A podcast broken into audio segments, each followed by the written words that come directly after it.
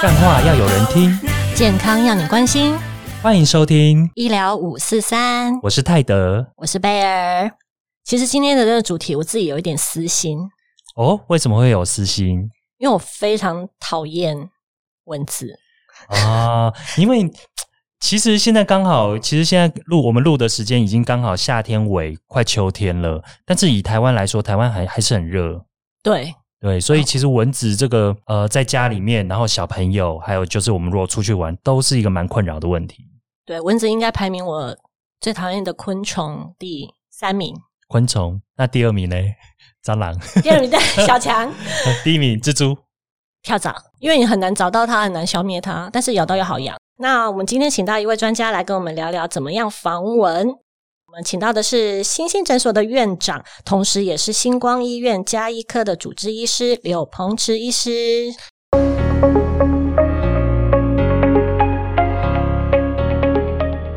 欢迎，欢迎。嘿，各位听众大家好。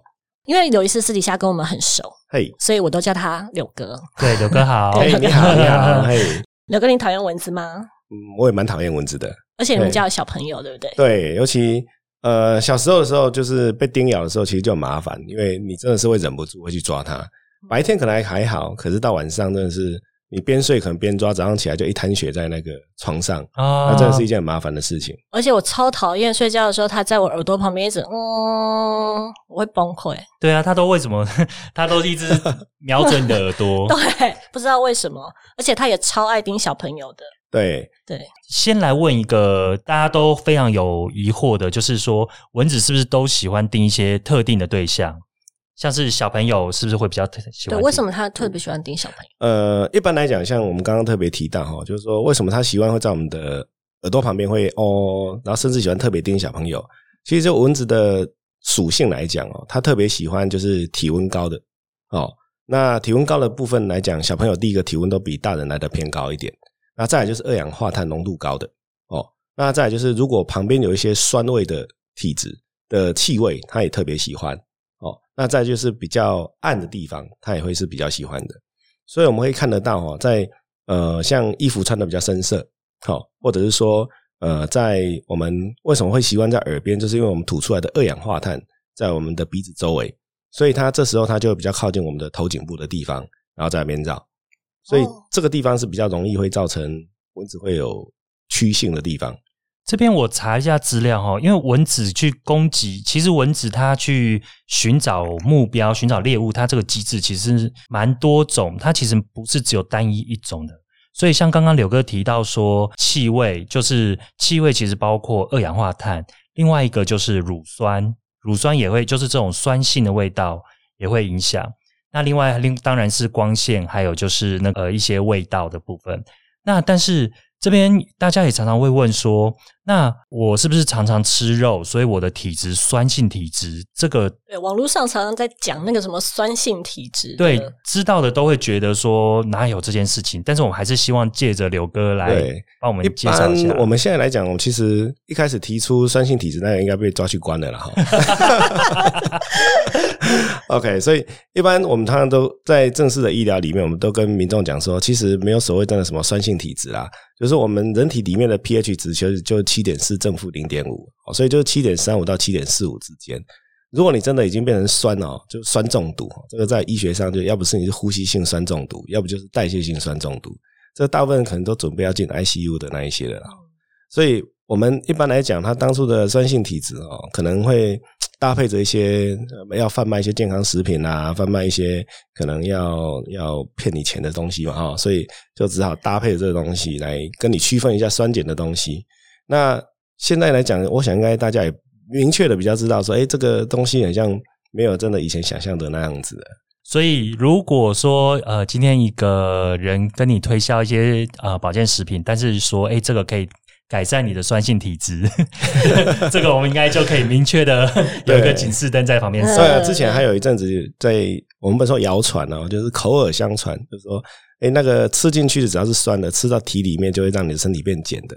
哦，有有有有有有有所以一堆人狂喝那个柠檬水嘛，哦，就是说这个，因为你喝进去呢，它你不要看它味道是酸的，喝进去你的体内，它就会让你变成碱性体质。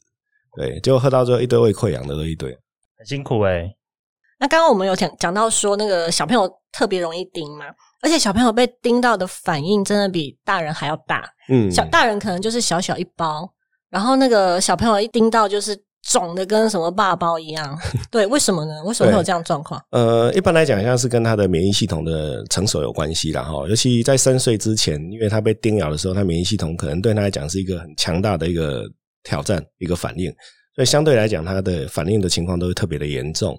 那所以你会看到三岁以内的小朋友常常被叮完之后，哇，肿得乱七八糟哦。有时候甚至可能刚叮完还好，睡一觉起来，几乎就觉得想说奇怪，是哪个邻家的小朋友跑来我们家这样。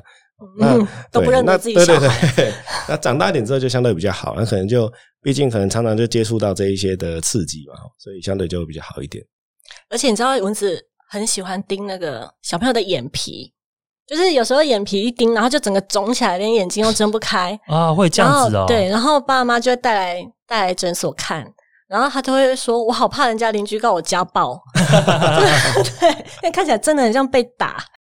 之前有一些呃，人家会说是小朋友血比较甜甜，然后皮肤嫩，所以蚊子特别喜欢叮。但其实不是，是因为它的体温比较高，对，然后叮完之后的反应比较大，也是跟免疫系统有关免疫。系统有，关，所以他们会产生，它那个肿其实算是一种呃血管性水肿。嗯嗯嗯，对，那有的爸妈会比较担心说，哎，是不是蜂窝性组织炎啊？怎么样怎么样的？其实要产生到蜂窝性组织炎的话，其实身体需要一段时间，可能你真的被叮咬之后，可能要两三天过后，真的肿的有红热肿痛的状况的话，其实才真的是感染性的蜂窝性组织炎。不然通常那种一天内的，大概都是一些血管性的水肿而已，那个大概抗组织胺用一用就消掉。嗯，那电视上广告常常看到说那个小黑蚊，嗯这种小黑蚊算是蚊子吗？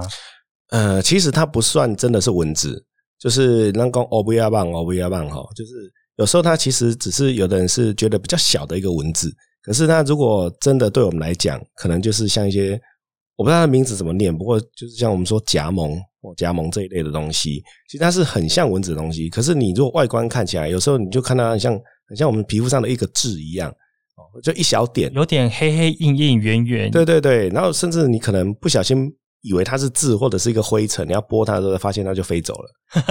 或者你会摸到一滩血，那就是你刚刚洗 的血。哦，对对对，所以这个它有时候叮咬起来也是很恐怖，跟不不下于蚊子真的的叮咬，它咬起来很痒哎、对，超痒的。超痒的。那像我们其实有的时候，通常发生在夏天吧，就是走路走在路上，傍晚的时候头上一堆蚊子在这边飞，那那些也是蚊子吗？那些很像比较不属于真的会真的叮咬人的蚊子，比较多是像一些人家俗称的草蚊呐、哦，就是说它可能是，呃，甚至有些是雄蚊，就是说它虽然也是靠近就是体温高的地方有点趋性，可是它真的叮咬的情况并不像雌蚊那么的显著。我查一些资料说，他们在这样子飞的时候是想要交配，你说是熊，就是熊的熊的在边在这边在你的头上，因为体温比较高，啊然后它就在头上这边绕绕绕，然后呃绕成一个有点像是一个柱子这样子一团。那哦母蚊子看到之后，它就觉得 就想要加入一下，对联联谊一下。哦，OK，所以因为是熊的蚊子，其实熊的蚊子是不咬人的嘛，对，熊蚊基本哦，上是不咬蚊才会吸血，雌蚊才会吸血。对，对但雌蚊也没空，雌蚊没空忙着交配。对，所以夏天头那个傍晚头上那个蚊子应该是不会咬人。是，嗯，了解。那蚊子除了说咬到之后会很痒、很烦之外呢，其实它跟一些疾病的传播也有很大的关系。那有一些其实大家都还蛮耳熟能详的，比方说像日本脑炎啊、登革热这些的。那可以请柳哥帮我们讲一下，就是日本脑炎 OK，日本脑炎基本上它是一个，就是我们蚊子当成一个病媒蚊的一个媒介然后它本身也是一个病毒性的传染。那一般来讲，就是像三斑家蚊啊、环蚊啊，或者是白头家蚊是主要的一个传播媒介。只是说日本脑炎比较讨厌的是哈，如果当有一个人出现被确诊日本脑炎的时候，相当于其实这个蚊子已经叮咬了八百个人了。好，所以当有出现日本脑炎的个案的时候，哦，一般来讲，其实有时候都会要觉得说它是是一个聚落的一个已经群聚感产生群聚了，对对，因为日本脑炎如果它这个病毒叮咬到，就叫带带这个病毒的蚊子叮咬到人之后，不是每一个人都一定会发病哦。可是如果当已经有一个人确诊，他是被确诊是日本脑炎的时候，其实背后代表的已经有将近八百个人被叮咬了。哇，那个感染的幅度范围很大 耶。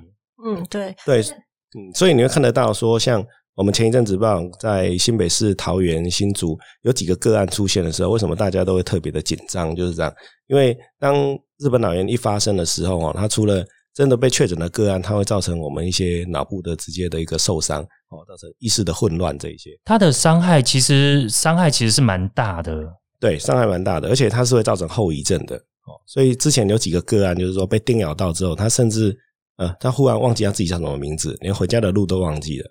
对，那因为我们小时候其实现在都会打日本脑炎的疫苗，那只是说它的保护时限就差不多十五年、二十年。那很多到成人或老老人之后，其实他的保护力已经相对不不够了。那这时候就会造成他如果再被叮咬的话，就会被感染。所以其实有也有人在推广说，就是成人之后再对，再再再补自费补打一对，个再补追加日本脑炎这一块。对，而且以前以前其实像日本脑炎的话，它是死的疫苗 去做的，然后以前都是在呃，当然呃都是说三到五月打啦，但是其实小朋友满一岁三个月之后，其实就可以去施打，就算你不是三到五月。那为什么定三到五月？是因为这些蚊虫它们的呃流行的时间都是大概五到十月左右，所以会在提前一两个月的时候施打这样。现在有一个比较新的疫苗，就是它是用活活性的活性日本脑炎疫苗，那它的效果也是很好。那它的好处就是小朋友可以少打两针，对，本来死菌要打啊，死菌要打四针，然后现在换成新的时候，它只要挨两针就可以了。而且很多家长都不太喜欢小朋友被一直打针，因为每次要压制他就是一件事情嘛。对，对对然后我们也会被乱，我们 然后我们也会被乱踢。对对对对。呃，那柳哥，我们来聊一下登革热。那因为登革热在夏天的时候，在台湾其实我们也是非常认真在防治。呃，可不可以跟我们讲一下，说登革热现在确诊人数有比较多吗？还是说它的影响会有多大？嗯，今年来讲，反而比较多的似乎本来以往常见的区块是在高雄跟台南这几个区块是相对比较多的。不过以今年来讲，正正式通报的很像没有到说像前几年曾经发生过那种高峰期啦，就是说可能几千人被感染，不过还是有一些零星个案。那对我们来讲，今年可能我觉得大家可能没有在这一块这么的在乎，可能是因为受到 COVID-19 的影响，因为那个毕竟死亡率实在差太多了哦，所以大家可能会比较多的重点重视在这一块。不过也因为这近几年大家已经开始对登革热的防治也慢慢的有经验，所以都也都超前部署了啦。如果真的失控，也应该也不至于像前几年会忽然的大失控。现在只是怕说有时候失控是因为它是不同的病毒型。哦，我们知道登革热它有四种病毒型嘛，哈。那如果你是被第一次被叮咬的其中一项病毒型，基本上是还好，它可能就像个感冒就过去。可是如果你第二次被叮咬的病毒型是不一样的，这时候就有可能会出现比较严重的，像一些出血性的登革热，这个就会造成比较高的死亡。那一般来讲，我们以前都会背说这个北部哈，就是比较是白线斑纹嘛，啊，白线斑纹就比较是在外面，就室外啊。那南部呢，大部分就是埃及斑纹，在室内比较比较多。那其实这这几种蚊子啊，基本上哈，它的活动范围哈，基本上如果没有说台风把它吹得远一点，或者是说它搭着电梯跑得比较高，它差不多它活动范围都是在那孵出来之后的这五十公尺之内。哦，所以如果你会发现说，哎，这个病人他被发现的时候，他在做疫调的时候，他们大部分都会抓五十公尺之内去做疫调。哦，就是说他们这些。当地的健康中心啊、卫生所啊，就开始去抓蚊子哦。那柳哥，那个比较高楼层，蚊子飞能飞多高？哎，一样五十公尺，除非他有坐电梯一起跑。哦，对对对对对对。所以其实比较高楼层的比较不会，窗户打开比较不会有蚊子。理论上是对，可是如果你家的隔壁是有堆积杂物的，就会。哦，就是从他那边对 出生，对对对对对对对不，所以你要你可以算，如果你家已经五十公尺以上了，理论上应该是比较不会的。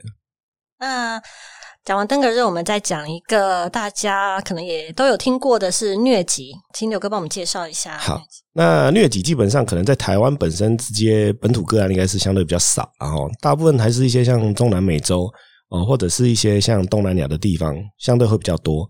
那这些国家基本上，因为本来就是在一些疟蚊比较容易有出没的一些地方，所以如果说你的旅游现在是还好，因为受 COVID-19 的影响，大家都飞不出去了，那就比较不会有这部分的问题。不然以前我们在看门诊，常常旅游门诊的时候就遇到，诶，他可能要去这些地方，他可能就要来跟你拿药，预防性的备用药。那我们还要去查哦查说，诶，你要去哪个国家？那这个国家其实那边的疟蚊已经对哪些药已经抗药性了，那你就没办法给哦。所以这个会相对比较麻烦哦。那如果你遇到一些比较特别厉害的疟疾的病毒型，它甚至会造成全身性的溶血哦，可能一回来就血尿很严重啊，然后那死亡率就很高。这个部分来讲，就变成说，其实我们还是要教导民众，就是说，如果你有旅游史哈，还是要主动告知医生哦。这样子的话，对于临床的医生来讲。他能够比较快的去了解说，哎，你的旅游史有相关有可能有感染哪一些的特殊的感染。所以其实疟疾在台湾并没有什么本土的案例。对，因为我们台湾目前来讲，可能还没有相关的疟蚊的问题。嗯，好像在一九六五年，世界卫生组织好像也把台湾列为疟疾的根除地区了，但是。疟疾的那个药物啊，最近奎宁对，最近还蛮有名的。对，最近大家又被提起，就是跟 COVID nineteen 有点相关。所以这一波吃下来，我看可能很多到时候都有抗药性了。有哥，你是说这一波？你说这一波吃下来是指说大家是听了某个 总统的？对对对对，就是想到就拿起来当成当成善存这样吃的话，可能就哇，那这样子他到时候如果遇到这些呃需要去这些地方的时候，他可能就没有更。更没有药物可以用，对对对对对，就怕会到造成他可能会对病毒对这个的抗药性的产生。那我们休息一下，马上回来。一百零九年公费流感疫苗即将在十月五号开打喽！符合公费疫苗的施打对象包括五十岁以上成人、孕妇、六个月内婴儿的父母以及六个月以上至国小入学前儿童。记得携带健保卡及儿童健康手册。至全国各乡镇市区卫生所或是合约医疗院所进行接种。不符合公费接种的对象，也建议可以自费接种，保护自己也保护家人哟。好，我们回来了。接下来要进入到我最开心的地方了，因为我要开始消灭这些蚊子。好，那消灭蚊子的话，当然有分环境上的啦，或者是说一些防蚊用的产品啊。那柳哥环境方面呢，大概有哪些事情可以做呢？嗯，一般来讲，可能就是大家可能最耳熟能详，就是不要积水嘛，哈。所以就是可能注意家里如果有一些积水的地方，要记得清除啊，哦，然后避免堆杂物啊，不要太多阴暗的地方啊，哈。啊，这个是一般我们常听到的嘛，哈，杂草丛生的地方要记得去除草。哦，那反正最常听到的大部分都是最难做到的嘛，哈，对，就跟减重一样嘛，啊，叫你少油少甜，那个多运动啊，都做不到这样子啊，所以一般来讲，我们都只能想说，那怎么样亡羊补牢嘛，哈，什么东西最有最后端的，那所以这时候我们就开始出现说，哎，那可不可以买什么药最直接啊？涂涂抹抹在身上，直接避蚊这样。其实有两种，一种是灭蚊灭蚊产品，一种是防蚊产品，这个我们我想我们要分清楚。环保署这边都有认可一些环境用药，它是可以杀灭蚊子的。那所以有一些就是除虫菊的成分，但是呢，它对水生植物其实是水生动物是有毒性的。所以如果你在家里在喷这些环境用药的时候，其实你要特别注意，说你家里的这些养的鱼啊什么的，是要特别盖住，要小心的。那另外一个地方是说，常常这个环境用药里面，大家会担心家里的宠物有猫呀有狗的。其实很多猫猫猫狗狗，它的呃除藻剂也是除虫菊精的成分，所以其实希望说大家在用药的时候，其实千万要记得要看着标示来使用，避免这些过量的铺路，所以就可以呃确保说你的环境用药是安全的使用。所以这是有关灭蚊的，对灭蚊。嗯，那防蚊呢？防蚊现在有很多产品哦，就是从。呃，喷的、抹的，跟有一些手环啊、贴片。那但是因为它的形式实在很多，那我觉得说，我们其实应该去探讨论说它的成分。就是其实，因为我们国家现在有和可两个成分，就是特别是用来防蚊的。一般来讲，可能真正有效防蚊的，就是在敌避啊。我想大家可能很常听到，就是 DET。那另外就是 Picaridin 哈，所以它派卡瑞丁，对对对，哎，以前我们都念 Picaridin，然后那个家长就不知道说不知道是皮卡什么皮卡什么，到时候以为都皮卡丘，对对对对对对。他说翻译之后出现派卡瑞丁，我们才知道原来要念派卡瑞丁这样子。那一般对我们来讲的话，就是说这两个实际才是目前呃认定说真的对于防蚊这一块是有帮忙的哈。那当然我们不能说其他的一些像香氛类的东西哦，什么香香茅啦、尤加利树啊这些精油类的东西是不是就无效了哈？那当然就以昆虫系之前那个昆虫系的教授讨论的结果，他们是觉得说这个的效益非常的短哦，就是说你不可能一直在呈现高浓度的状况之下哦，所以。第一个是他们在做研究的时候看到的，呃，真的防蚊的效果可能是相对有限，然后，那如果在以真的有实证上来看，能够比较长时间，像一个小时、两个小时以上的防蚊，可能还是以这两个产品效益是最好。那只是这两个产品，你目前来说，就是说可能就是要慎选它的浓度，那要最好要有呃是通过所谓的卫署的呃这个药药剂的书号哦，这可能是相对会比较好的。那就依照你的年龄，然后依照产品的建议，要给予多久的时间要去补充这个剂量，相对来讲应该就会比较安全一点。在这些用产品在使用的时候，因为浓度越高，其实当然它能够持续的时间是越久的。以这个安全性的来看的时候，其实浓度越高，它也有可能带来其他一些可能过敏反应啊。尤其是用在小朋友身上，家长都超在乎那些浓度的，他们会害怕。但是只要在卫福部，就是我们国家认可的这个范围里面使用，对，那那都是相对安全的。我特别去查一下敌避这个成分，那因为那个大家其实是对待呃敌避，其实都觉得说啊，它这个好像有毒性啊，不太好。但是其实，因为它这个东西已经在用了五十年了，它其实是一个非常非常老的药。那而且说，它最早最早在台湾是用在环境，就是我们刚刚讲到说能够杀蚊灭蚊的呃这个成分。那但是呢，后来它因为它的安全性，所以后来何可说它可以用在人体身上。我们讲说用在人体，其实是就是可以抹在皮肤上面的，只是它的配方跟浓度可能会做做一些调整。那通常小朋友的话，大概通常就是使用大概十二趴左右的。但是我看到可可的这些药品名可以用在人体的，其实它甚至有到五十趴以上，所以它可以维持比较久的时间。对，它可以维持比较久的时间。那在二零一七年的时候，就是呃有放宽说，只要在十五趴以下的浓度，它就可以被归类为乙类成药，就是你在小吃店呐都可以买得到。对，那因为十五趴以上，就是我们刚刚讲到说浓度越高，可能会有一些风险，所以它还是必须限定在药局才能买到。所以其实呃，听众朋友或是一些家长，其实不用太害怕敌避这个东西，它其实是在呃政府的管辖以下呢，它都是一个有效的防蚊的一个产品。而且我去药局，我还会特别找那个有敌避的。因为有敌避才有效啊！反正那种产品还比较少一点。对，而且很难找，每个都标榜不，每个都标榜不含敌避。那我就想说啊，你干嘛好？对，这个可能跟大家听到这些电视广告有点不太一样。然后另外那个派卡瑞丁啊，其实我觉得我可以分享一下我的一个使用经验。我觉得它真的是还蛮好用的啦。对，因为我有我有。买过试过，就前一阵子我去花莲，因为花莲很多小黑蚊嘛。啊，对对，然后我又是超怕蚊虫咬，而且蚊子超喜欢咬我，哎，我也不知道为什么。对，然后我就，而且我又穿短裤，因为夏天嘛，所以我就是呃脚啊，整个脚都是涂满了那个派卡瑞丁。然后我跟我姐就坐在那个泳池旁边，就这样坐着，然后开始聊天。然后我就一直看到她的腿上有那个，就一点一点的小小黑黑的黑纹。对，然后因为其实我那时候还没有看过小黑文，只是我我本来以为是脏东西，就是泳池旁边的脏东西，所以我就给他，我就说：“哎，你怎么那里有脏东西？”我就这样一回，把它回过去，就就都流血。我想说 啊，那个是小黑文。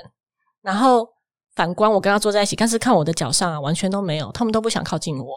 哇，你这个应该拍照片，那个对，也拍，就像 before after 这样子。然后，然后呢，我就帮我姐擦，然后擦完之后呢，你就会看到那些小黑纹，就是盘旋在它附近，但是它就是不愿上它的脚，我觉得还蛮有效的，就它就再也都没有被咬。这，差异性蛮大的，差异性蛮大的，真的。嗯，不过味道来讲，两个的喷起来的差异性大吗。其实拜卡瑞汀没有什么特别的味道，诶，对我觉得擦起来还好，就一般的。对，其实有迪呃敌避的这个 DET 的这个成分，其实它也没已经没什么味，没什什么味道么特别的化学味道对，嗯，那而且其实很多产品都会加一些，就是他们就是会合并一些精油一起用啊。对香茅啊，香香什么柠檬香对对对。对，可能有时候可能小朋友比较会接受吧，就香香的。那如果不幸今天我们已经被咬了，那已经开始肿了，开始痒了。就是我不知道有多少人会这么做，但是我如果被咬了之后，我都会在那个包上面用指甲去画一个十字，我也会，我也会，我从小就这样画十字。对对对。因为觉得画了十字之后就觉得不痒了耶。对，为什么？为什么刘哥为什么画了十字真的不痒、欸？其实我们只是用痛觉来取代痒的感觉，但是真的蛮有效的、啊。疼痛阈值理论嘛哈。那之前啊，我还有一个听过一个传说，我不知道我们刚才差不多同一个世代的，就是要用那个圆珠笔把它画起来，啊，对，对，有把它圈起来，对画圈有画圈。圈然后圈起来之后呢，如果你还是觉得痒，记得要把它涂满。对对 对对对。结果小时候还是这样涂，回去之后不是因为痒觉得很丑，是觉得那整全身画的跟那个对对跟长颈鹿一样这样子。哎，那这个基本上都没有用了哈，所以只是大部分是呃打发上课无聊的时间在做的事情而已。那所以真的有效的呢？真的有效的大概是哪一些？一般来讲，我们可能还是会建议，就是妈妈或者是一般民众，就是说，如果被叮咬的时候，其实不要怕那个使用药物啦。哈。就是即使小朋友，你说啊，很担心像类固醇的使用，其实那些都外用药膏，你不要大面积的涂抹、长时间的涂抹，其实都不会造成很明显的一个药物副作用。那反而我们会希望，就是说，如果你短时间的使用稍微强一点的类固醇，其实就能够赶快把它发炎的情况跟赶快压制下来。那对于小朋友后续再去抓伤，甚至演进成这个蜂窝性组织炎的机会，才能够大幅的下降。